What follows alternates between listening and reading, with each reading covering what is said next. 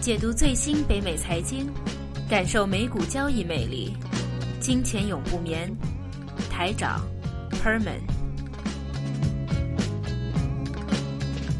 五月十五号的今天永不眠，那非常欢迎大家收听。今天还是有我台长啊，还有我 Herman，那为大家讲解一下过去的呃一周的经济财经方面的一些消息。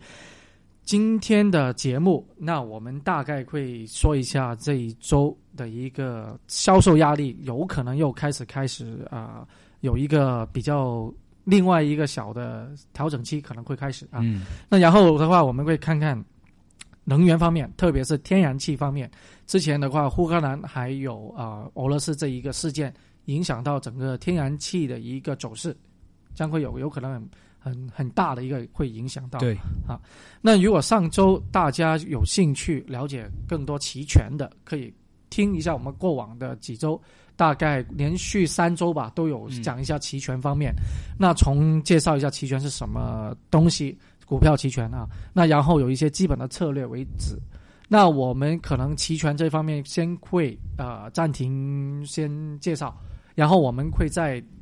以往过往的节目哈、可能在两个一两个月以后再说一下比较啊、高深，就相对来说比较复杂一点的一些组合。那其实我们之前讲那些组合已经足够一般投资者在市场，无论你是升势、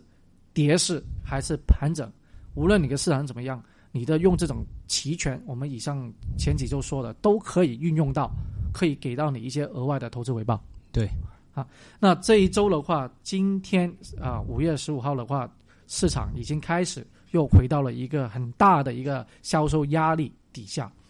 第一个，我们之前一直在说的 Russell 二千这个指数，嗯，都是在包括了一些小公司哈、在美国上市的小公司，回到了一个比较明显的支持位，而且非非常有作用性的，就大概一千零八十点这个位置。嗯，今天是一零九五，那离一零八零很很相似了。如果真的在这一周、明天或者下周初跌破了这个支持位的话，可能一个啊、比较大的一个销售的一个压力底下所产生的啊短、啊我们所谓的调整期要开始、啊。那或者赫本再说一下这个 Russell 两千大概是指一哪一方面？对，Russell 两千是代表有两千个公司，这些公司都是一些小的企业，就这个 market capital 比较小的一些企业。整个美国 active trading 的股票大概有五千个，那前面的六十个就是道琼斯啊，道琼斯工业指数，前面的五百个就是 S M P 指数了。那现在这五千个后面排在后面下面的那两千个就是 Russell 两千指数，大部分都是都是一些 small cap，还有一些创新型的公司，医药啊、科生物科技啊，还有电脑啊各方面这些公司。最近这几个礼拜的话，我们的刀 Jones 啊一直在一万六千到一万六千六百点来窄幅的盘整。我们之前都有说了，如果啊它无论是向哪一边，只要破了位，从技术图表看，将会是一个比较啊明显的趋势，到底是上涨还是下跌。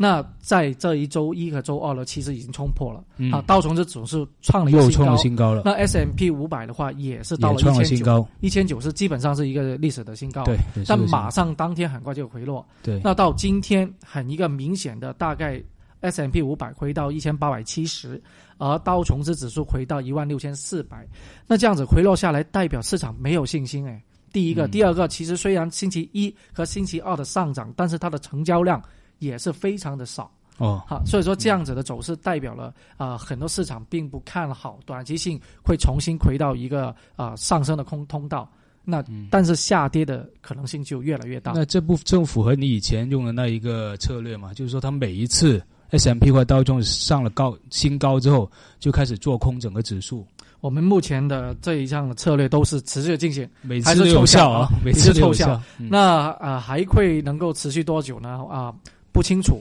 但是到底这一次的，就算有个调整，但是调整要多少呢？比如说 S M B 五百能不能够跌破它的明显的支持位在一千八百点？好，我们需要一些某些的啊、数据来来来啊、我们说产生啊，或者影响到它，因为坏的消息来刺激到这个市场。那其实今天有两个不太理想的经经济数据，第一个是我们所谓的啊、零售数据，零售数据的话啊、比较大的沃尔玛啊沃尔玛嗯。出来了，并没有预期的好。第一个，嗯。那第二个的话，但是今天收盘有两个比较好啊，第一个是 J C Penney，还有哦。另外一个是 Nordstrom。哦哦好，J C Penney 竟然会回来了，但 J C Penney 所谓呃，如果有些国内的听众不太明白啊、j C Penney 是一个美国一个大零售商，零售商啊、每个呃美国的全个基本上每个地方都有，每个大城市都会有的，对，但它比预期的要好，但是还是有一个亏损，嗯还是有亏损。但是 Nordstrom，Nordstrom 是一个卖名牌折扣的一个地方，非常好的地方。它比预期要好啊。嗯收盘的时候是大概六十五，收盘前是六十的，这涨了五块哇哈。哇，那很大一个升幅。所以说，零售市场的那个数据都没有一个比较统一的一个走向，有好有不好，但总体来说还是不好，造成了今天的一个抛售压力。抛售压力的话，会产生的一个不太呃好的一个现象，就是这一或者是周末吧啊，通常这一过去这从今年以来，跌势都是产生在星期四和星期五，加上经济数据的不理想，产生了大家一个抛售压力，因为。除了美国以外，欧洲其实虽然说我们上周有提到，欧洲其实现在比较值得可以还可以买啊，相比于美国市场，但欧洲其实它的数据也没有太好。在昨天，他们公布了它的 GDP 的一个增长，就零点啊，大概是百分之零点二，但是这个一个整个季度，那整个季度只有增长百分之零点二，那如果年利率的话，可能只有零点八，嗯。百分之一都不到的增长利率是比较不乐观的，所以才会产生了我们的呃啊、对欧洲的一个预测，它的那个呃欧洲央行将会在六月份考虑继续的宽货币宽松。量化宽松，量化宽松的话，就唯一了就刺激它的一个呃经济策略。啊，希望大家能够借多点钱啊，用在消费方面呢啊。嗯，因为投资方面啊，经济方面，那这样的话对美元应该也有个好处啊。啊，美元的我们继续保持强势啊。两周前说的一个资金流看美元的，第一个今天的国债十年国债又创创了一个比较高位二点四九，好，二点四已经回到二点四九一个低位，嗯代表很多人去抢购这个美美美债元。国债哈嗯第一个，第二个，美元美汇对各大的一个双双品货币，譬如说对呃欧呃欧元，欧元回到一点三七，嗯从比较历史高的比较一点四回到一点三七，是短短的一个一周不到时间。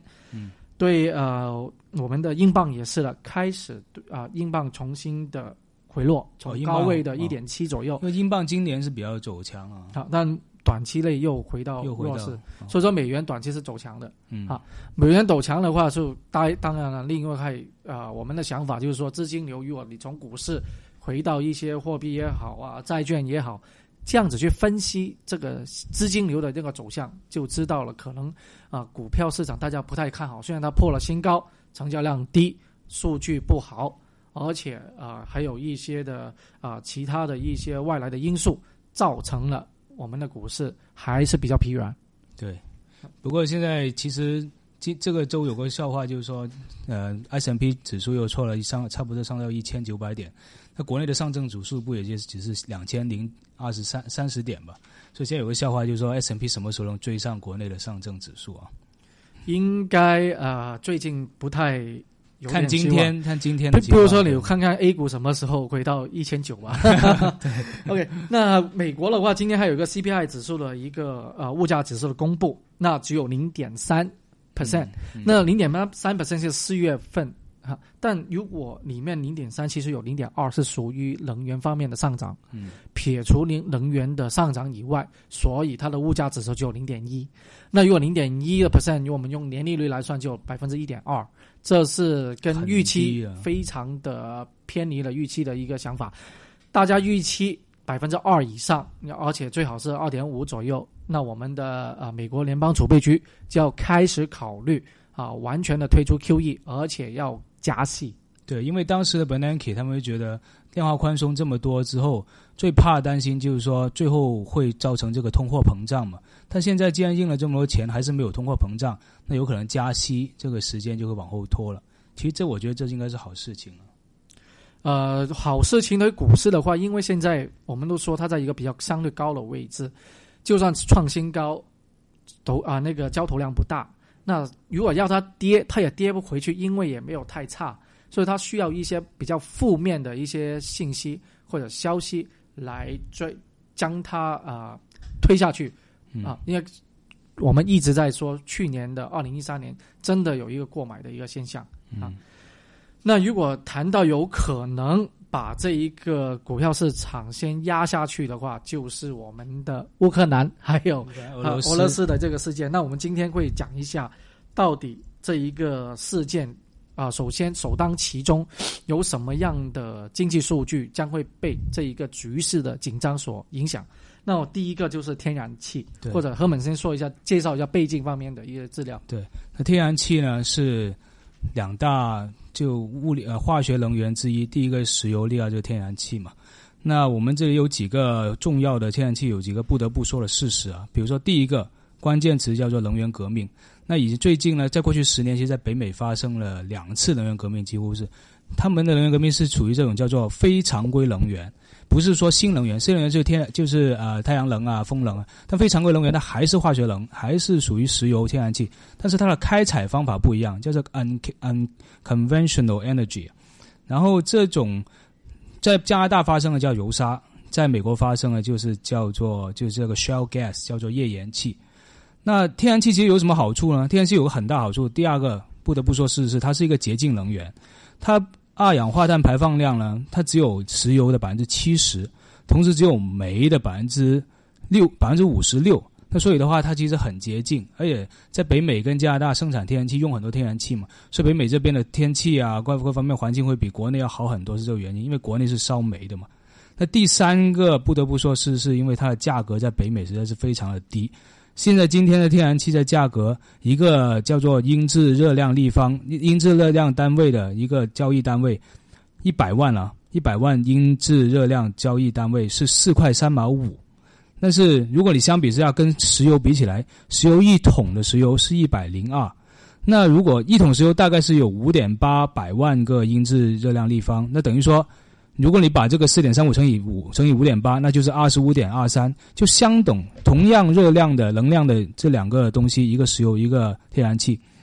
石油需要一百零二块钱，天然气只需要二十五块钱，只需要四分之一的价钱就能够释放出同样的热量、同样的能量。那其实从能量来说，环境环保还有从节省能源来说，天然气是很便宜，而且效率更加高。同样的钱会效率更加高。另外一个价钱是全世界天然气的分布啊，在美国天然气现在是四块三毛五一个热量一个交易单位，但在日本其实已经到了十九块七毛五了，在中国也是十九块七毛五美金，在欧洲就英国跟德国，它也有也差不多十块钱这样一个价钱。所以，因为美国经历了一次能源革命之后，生产了很多天然气，所以导致现在美国的价格非常低，那全世界都非常高。然后，现在俄罗斯跟乌克兰的局势估计会威胁到天然气在欧洲的。现在欧洲的对呃天然气的那个供给量，其实有大概四分之一来自俄罗斯，哈、嗯那其实是非常的多的。